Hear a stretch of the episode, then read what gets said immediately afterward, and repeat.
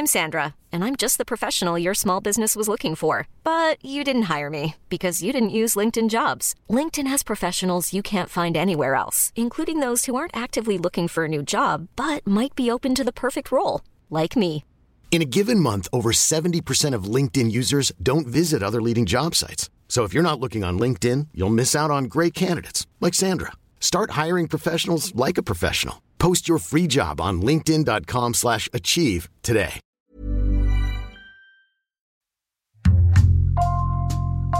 Bonjour, c'est Jules Lavie pour Code Source, le podcast d'actualité du Parisien.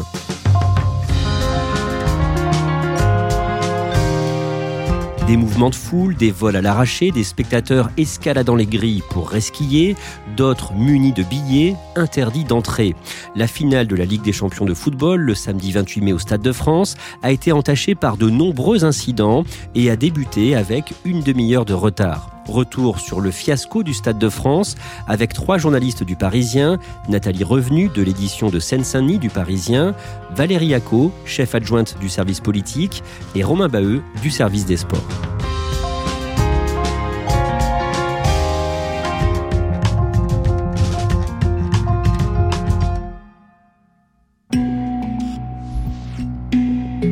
Vendredi 3 juin, le président de la République, Emmanuel Macron, accorde sa première interview depuis sa réélection à plusieurs titres de la presse quotidienne régionale, dont fait partie le Parisien. L'entretien est publié en début de soirée sur leparisien.fr. Le chef de l'État réagit aux incidents qui ont eu lieu en marge de la finale de la Ligue des Champions au Stade de France. Sept jours plus tôt, Valérie Acco, que dit le président? Il explique qu'il a été, comme tout le monde, indigné par les images qu'il a vues au Stade de France, par le désordre. Donc il se positionne très rapidement pour montrer qu'il est en empathie avec ce qui s'est passé. C'est pas totalement par hasard, parce que euh, ça fait près d'une semaine que la polémique ne désenfle pas. Les législatives, c'est le 12. Donc il faudrait pas non plus que cet épisode, qui n'est pas très reluisant pour la France, s'installe trop dans les esprits. Donc c'est pour ça qu'il monte au créneau, mais il reste quand même solidaire de son ministre de l'Intérieur Gérald Darmanin et de la façon dont le maintien de l'ordre s'est déroulé lors de cet événement. Valérie Acco, Nathalie Revenu, Romain Baheux, on va retracer ensemble le fil des événements de cette soirée et revenir sur la polémique qui a suivi. Mais d'abord, Romain Baheux, décrivez-nous le Stade de France et ses alentours. Le Stade de France, il faut imaginer ça sur un parvis qui surplombe un petit peu les alentours. Sa capacité d'ordinaire, c'est 80 000 places. Pour la finale de Ligue des Champions, ça a été porté à 75 000 pour des raisons euh, d'aménagement du stade. On est sur euh, un stade assez imposant. C'est euh, le stade principal de notre pays. Au départ, cette finale de la Ligue des Champions 2022 devait se tenir à Saint-Pétersbourg, en Russie, mais après l'invasion de l'Ukraine par les troupes russes, l'UEFA, l'instance du football en Europe, a finalement décidé le 25 février de déplacer la rencontre à Saint-Denis. Et c'est une grosse info, messieurs, que nous avons appris ce matin. C'est que la finale de la Ligue des Champions aura lieu dans ce stade. Et oui, chez nous, à Paris. Romain Baheux, une finale de la Ligue des Champions, ça demande des mois de préparation? La Ligue des Champions, c'est déjà des rencontres d'exception. Là, on va dire que c'est une rencontre d'exception parmi les rencontres d'exception. C'est tout le rendez-vous de tous les, euh, les partenaires de l'UEFA, de beaucoup de sponsors, beaucoup d'invités. Il faut imaginer donc souvent des supporters qui viennent de plusieurs pays, des Français qui veulent assister à la rencontre. Toute l'Europe du football, entre guillemets, converge vers Saint-Denis à ce moment-là. On en vient à la journée du samedi 28 mai, jour du choc Liverpool-Real Madrid au Stade de France. La rencontre, prévue à 21h, affiche complet, mais deux fan zones ont été prévues pour euh, les supporters venus sans billets. Une à Saint-Denis pour les fans du Real, qui peut accueillir 6000 personnes, et une autre dans le 12e arrondissement de Paris, qui peut contenir 44 000 supporters anglais. Historiquement, les supporters de Liverpool sont très nombreux à se déplacer pour les grands matchs, même sans billets. Concrètement, des supporters viennent, même ceux qui n'ont pas de billets, pour participer à la fête, pour être avec leurs amis qui ont des billets, pour aller euh, dans les bars, pour aller euh, manger un morceau. Certains arrivent la veille, deux jours avant, profitent de l'ambiance et après vont regarder le match dans ces fan zones où il y a des écrans géants pour suivre la rencontre. Aux alentours de 19h, les voies de sortie du RERD sont complètement saturées par des milliers de supporters de Liverpool. Pourquoi est-ce qu'il y a autant de monde à cet endroit précis? Beaucoup vont donc arriver de la fan zone, qui est située aux alentours de la place de la Nation, et vont donc remonter via le RERD plutôt que via le RERB, car ce jour-là, il y a un mouvement de grève qui touche le RERB, et la plupart des supporters de Liverpool sont orientés vers ce RERD. Le problème, c'est qu'à la sortie du RERD, plusieurs centaines de mètres après cette sortie, L'accès au Stade de France se fait via un passage assez étroit qui est coincé avec l'autoroute d'un côté, un imposant mur de l'autre, et donc il faut passer par ce goulot d'étranglement. À la sortie du RER, e un préfiltrage avait été mis en place, quatre fils seulement dans lesquels se massent plusieurs milliers de personnes. À 20h, la décision est prise de retirer ce premier barrage de contrôle pour tenter de désengorger la sortie du RER. Romain, que se passe-t-il ensuite plusieurs mouvements de foule sur le parvis du Stade de France, tout simplement parce que euh, les vannes se libèrent d'un coup.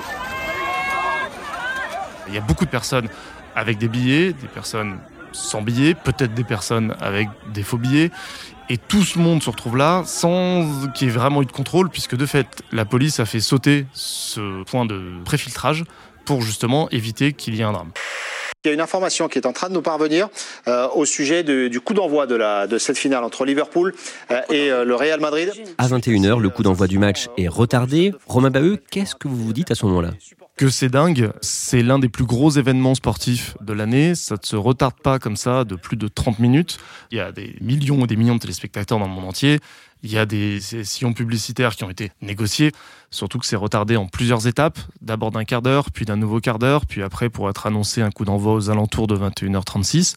De mémoire, on n'a pas décalé de coup d'envoi de finale de Ligue des Champions euh, pour un quelconque motif. Le coup d'envoi de cette 67e finale de Ligue des Champions donnée par les Reds de Liverpool. Le coup d'envoi du match est finalement donné à 21h37. Est-ce que le stade est rempli à ce moment-là? Il n'est pas encore rempli côté Liverpool puisqu'il y a encore des milliers de supporters. On nous a dit entre 2 et 3 000 selon les sources, qui expliquent qu'ils n'ont pas pu rentrer. C'est-à-dire que les grilles ont été refermées, les forces de l'ordre ont procédé à un filtrage plus intense, donc tout simplement, ils sont encore dehors et ils entendent donc le match commencer. Ils brandissent les billets face caméra en montrant qu'ils ont des billets, mais ils ne peuvent toujours pas rentrer. Ils vont rentrer progressivement pendant la première période. Ah, c'est fini C'est terminé, le Real est champion d'Europe pour la 14e fois de son histoire. Coup de sifflet final vers 23h35. Liverpool s'incline face au Real qui remporte sa 14e Ligue des Champions, score 1 à 0. À 23h45, le ministre de l'Intérieur, Gérald Darmanin, poste un tweet. Valérie Acou, que dit ce tweet? Il attribue la responsabilité de ce qui s'est passé à des milliers de supporters, et il met supporters entre guillemets anglais, de Liverpool donc, qui se seraient présentés sans billets ou avec des faux billets et qui auraient forcé euh, l'accès au stade.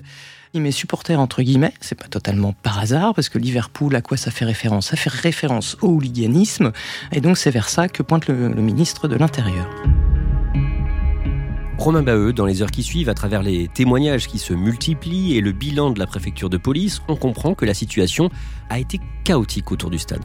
Il y a deux moments qui ont posé problème. Il y a cet avant-match qu'on a décrit avec euh, ces mouvements de foule, tous ces problèmes de gestion de flux, euh, de personnes qui racontent avoir euh, manqué d'être écrasées, avoir eu vraiment peur de se retrouver broyées par la foule. Police are an absolute disgrace. They disrespected every decent fan that ever wants to come and watch a football game. Il y a d'autres montées de témoignages qui parlent de policiers qui sont venus euh, asperger de gaz lacrymogène des supporters pour les disperser. Il y a aussi beaucoup de témoignages concernant des vols, des agressions commises sur le parvis du Stade de France avant la rencontre et après la rencontre sur les voies qui mènent aux différents moyens de transport.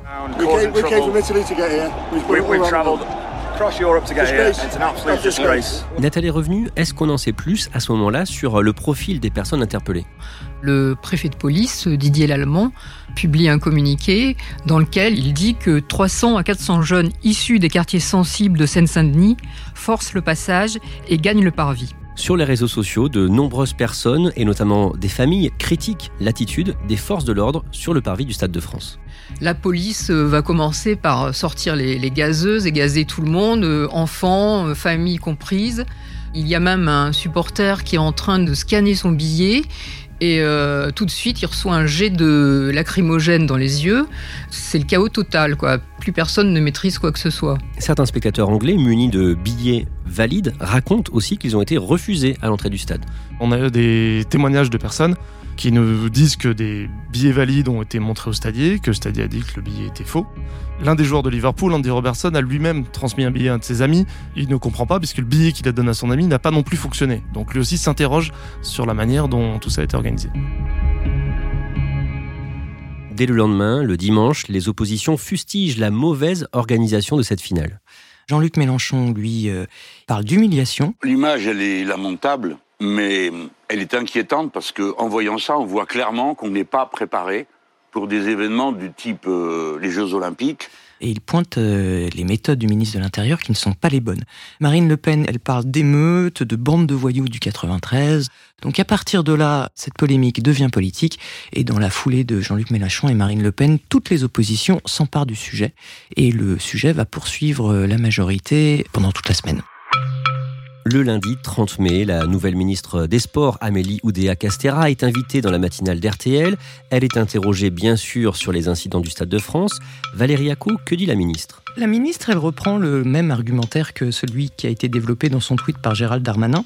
Elle pointe la responsabilité des supporters britanniques et elle parle de 30 000 à 40 000 supporters qui se seraient présentés avec des faux ou sans billets au Stade de France. Donc elle reste toujours sur euh, le même argumentaire qui est déployé depuis le match. Je ne suis pas inquiète, je suis très soucieuse qu'on tire absolument toutes les leçons de ce qui s'est mmh. passé samedi soir. Et évidemment, la ministre des Sports, elle a aussi en tête que ça fait désordre à deux ans des Jeux Olympiques de Paris. Elle veut aussi faire passer le message qu'on est quand même capable d'organiser des événements sportifs. Romain Baheux, ce matin-là, le fiasco du Stade de France est à la une de l'actualité. La France se vantait de pouvoir accueillir cet événement. Finalement, ça s'est très très mal déroulé. Ça embarrasse l'UEFA. Les autorités françaises, évidemment, se seraient bien passées de ça. Donc oui, clairement, euh, que ce soit pour la presse nationale ou internationale, il y a eu des très très très gros problèmes lors de cette soirée de Ligue des Champions. Une réunion est organisée dans la matinée au ministère des Sports en présence de tous les organisateurs pour tenter de comprendre ce qu'il s'est passé. La ministre des Sports et le ministre de l'Intérieur, Gérald Darmanin, s'exprime ensuite au cours d'une conférence de presse. Nous avons constaté euh, aucune divergence d'interprétation de fond sur ce qui s'est passé dont nous allons vous rendre compte. D'abord, Valérie Acco, que dit ce dernier sur le maintien de l'ordre au Stade de France Il apporte tout son soutien euh, aux forces de l'ordre. Euh, il explique qu'il était sur place et que de ce qu'il a vu sur place, si jamais il n'y avait pas eu les décisions prises par la préfecture de police et par le préfet Didier Lallemand, eh ben, il y aurait eu des morts. C'est parce que nous avons une tactique de maintien de l'ordre euh, qui, euh, je crois, est proportionné, qui a permis d'éviter ces morts et ces blessés. Romain Bahut, comment Gérald Darmanin explique l'ampleur du désordre? La ligne principale, c'est c'est dû aux supporters de Liverpool et à ceux qui sont venus avec des faux billets. On parle de 30 à 40 000 supporters, c'est le chiffre qu'il donne, chiffre également donné par la préfecture de police. 30 000 à 40 000 supporters euh, anglais, chiffre confirmé par l'UEFA, se sont retrouvés au Stade de France, soit sans billets, soit avec des billets falsifiés. En gros, il dit que ces gens-là sont venus congestionner les alentours du Stade de France et que ce sont eux qui ont provoqué ces mouvements de foule, ce sont eux qui ont provoqué le désordre qui ensuite a permis à des personnes de s'introduire et de commettre des vols et des agressions. Voilà, donc pour lui, c'est vraiment des supporters de Liverpool qui sont venus dérégler tout le dispositif. Mais d'emblée, Romain Baheux, plusieurs observateurs et notamment des associations de supporters mettent en doute ces chiffres. L'argument majeur est de dire que les autorités avaient annoncé 60 000 supporters anglais présents dans la capitale à ce moment-là. Ils disent que donc il y a 20 000 personnes avec des billets, il y en aurait entre 30 et 40 000 présents à la fan zone en nation, plus 30 et 40 000 avec des faux billets ou sans billets. Ils disent, bah, faites le calcul, on arrive autour de 100 000, donc ça veut dire que soit vous avez annoncé un mauvais chiffre en amont, soit ces 30 à 40 000 supporters en plus, vous les sortez de votre chapeau. Deuxième argument, où est passé ce flux de supporters Une association importante de supporters dit on était présent au stade, on n'a pas vu de flux inverse de supporters de Liverpool en direction des transports pour repartir du stade une fois cette fait refoulée euh, avec leur faux billets ou sans billets. Comment réagit le club de Liverpool? Le club de Liverpool demande une enquête sur la totalité de la soirée, aussi bien l'avant que l'après. On veut un panorama euh, global de la chose. Nathalie Revenu, ce jour-là, vous êtes en contact avec l'une des employées en charge du contrôle des billets ce soir-là. Qu'est-ce qu'elle vous dit sur les supporters de Liverpool? Bah, Elle dit qu'ils se comportent de façon tout à fait euh, sereine et calme. Ils attendent patiemment leur tour, certains depuis des heures. Un bon nombre d'entre eux ne pourront pas rentrer. Et elle voit effectivement euh, des grappes de jeunes. Elle ne stigmatise pas euh, un département en particulier voilà, quoi. C'est son ressenti. le lendemain, le mardi 31 mai, vous vous rendez aux auditions de six hommes interpellés le soir de la finale pour avoir détroussé des supporters. Ils sont jugés en comparution immédiate devant le tribunal correctionnel de Bobigny. Quel est leur profil d'abord? Sur les six hommes, donc il y a des personnes sans papier qui proviennent un peu de tous les coins du monde, du Pérou, d'Israël, également d'Algérie. Ils ont entre 21 et 39 ans. On leur reproche en fait des vols euh, à l'arraché, des arrachages de colliers, voire de montres de luxe. Certains nient, puisque effectivement, euh, bon, ça repose sur les témoignages des victimes. Et il faut dire que ce soir-là, il y a une confusion totale, tout le monde court dans tous les sens.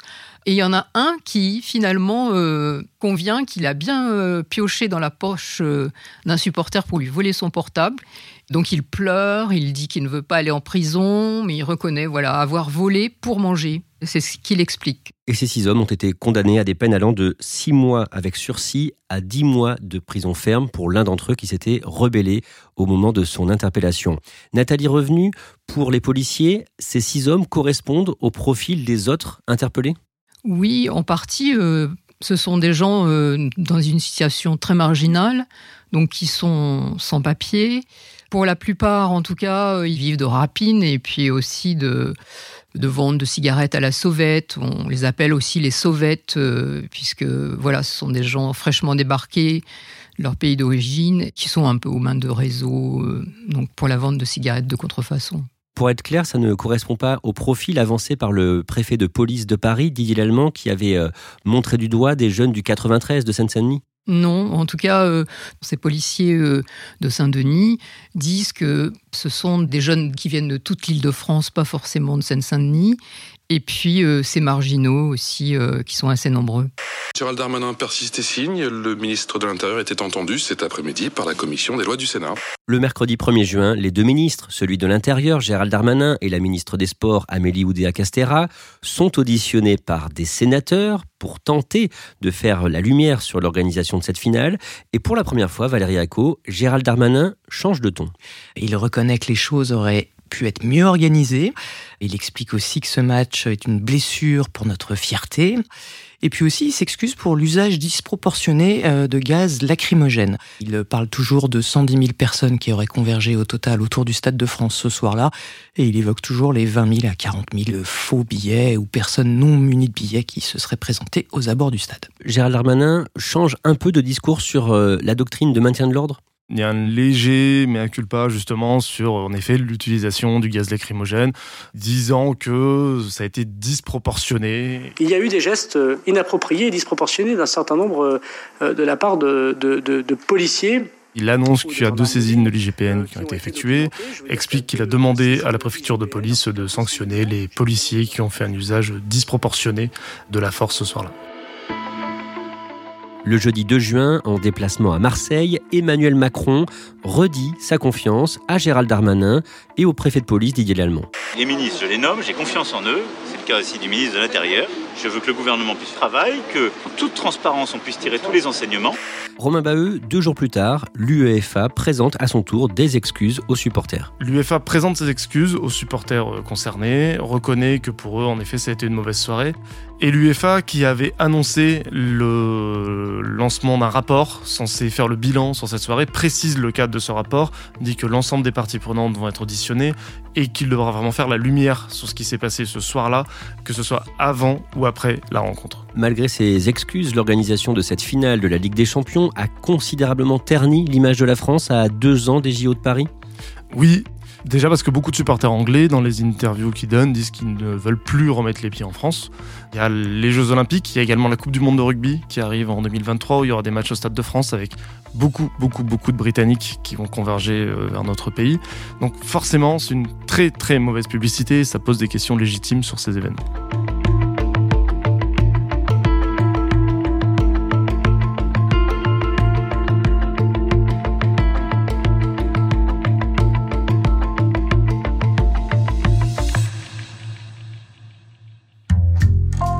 Merci à Nathalie Revenu, Valérie Acco et Romain Baheux. Cet épisode de Code Source a été préparé par Thibault Lambert, production Raphaël Pueyo, Clara Garnier-Amouroux, Sarah Amni et Lola Sotti, réalisation Pierre Chaffanjon.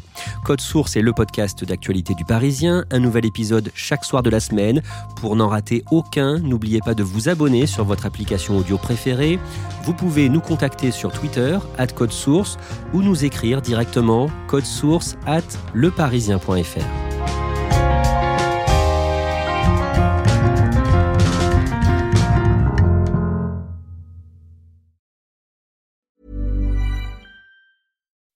When you make decisions for your company, you look for the no-brainers. If you have a lot of mailing to do, stamps.com is the ultimate no-brainer. Use the stamps.com mobile app to mail everything you need to keep your business running with up to 89% off USPS and UPS. Make the same no-brainer decision as over 1 million other businesses with stamps.com. Use code program for a special offer. That's stamps.com, code program.